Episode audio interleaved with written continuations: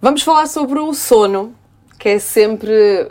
varia Sim, de vamos- casa para casa. Vamos criar aqui alguns anticorpos. É verdade. Ah, mas ensiná-los a dormir sozinho é mesmo importante. É mesmo importante quando o sono não é funcional para a família. E este é, o- é um conselho que eu gostava de deixar. Primeiro, perceber que o sono nunca é um problema só da criança. O sono, se não for adequado, é um problema familiar. E nós precisamos que as famílias estejam disponíveis uns para os outros.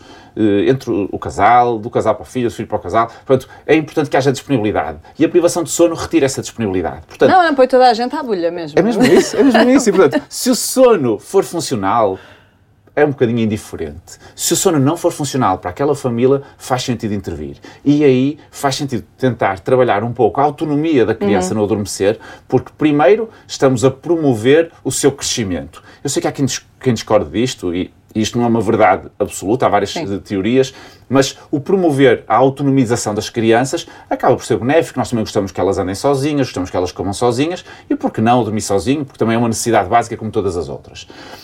E tem outra vantagem, é que quando uma criança é autónoma a adormecer, quando acorda à meia da noite, a probabilidade de conseguir resolver por ela, sem grandes sobressaltos, sem um grande despertar e sem interferir com o sono das outras pessoas da casa, é muito maior. Porque se a criança sabe adormecer sozinha e acorda à meia da noite, vai voltar a adormecer sozinha. Se a criança precisa sempre de uma muleta para adormecer, quando acorda à meia da noite e tem sono, como todos nós temos sono, quando acordamos à meia da noite, vai precisar da mesma muleta. Portanto, ao precisar da mesma muleta, aquilo que vamos fazer é, é ter problemas familiares e, e- e de gestão desse adormecer novamente da criança. Portanto, se o sono for problemático para a família, acho que faz sentido trabalhar a independência. E, e há truques ah, que tu achas que faça sentido habituá-los a uma história? Há alguns, sim. Uma rotina de sono, meia hora antes de dormir e tentando envolver duas, três atividades consideradas calmantes, sem ecrãs, porque os ecrãs perturbam a produção de uma hormona que é a melatonina, que nos dá sono.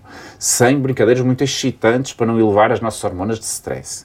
E, portanto, com baixa intensidade luminosa, eh, uma, uma voz baixa, poucos estímulos sonoros, sem grandes brincadeiras do ponto de vista físico, faz todo o sentido para que a criança se vá autorregulando e percebendo que vai entrar no sono.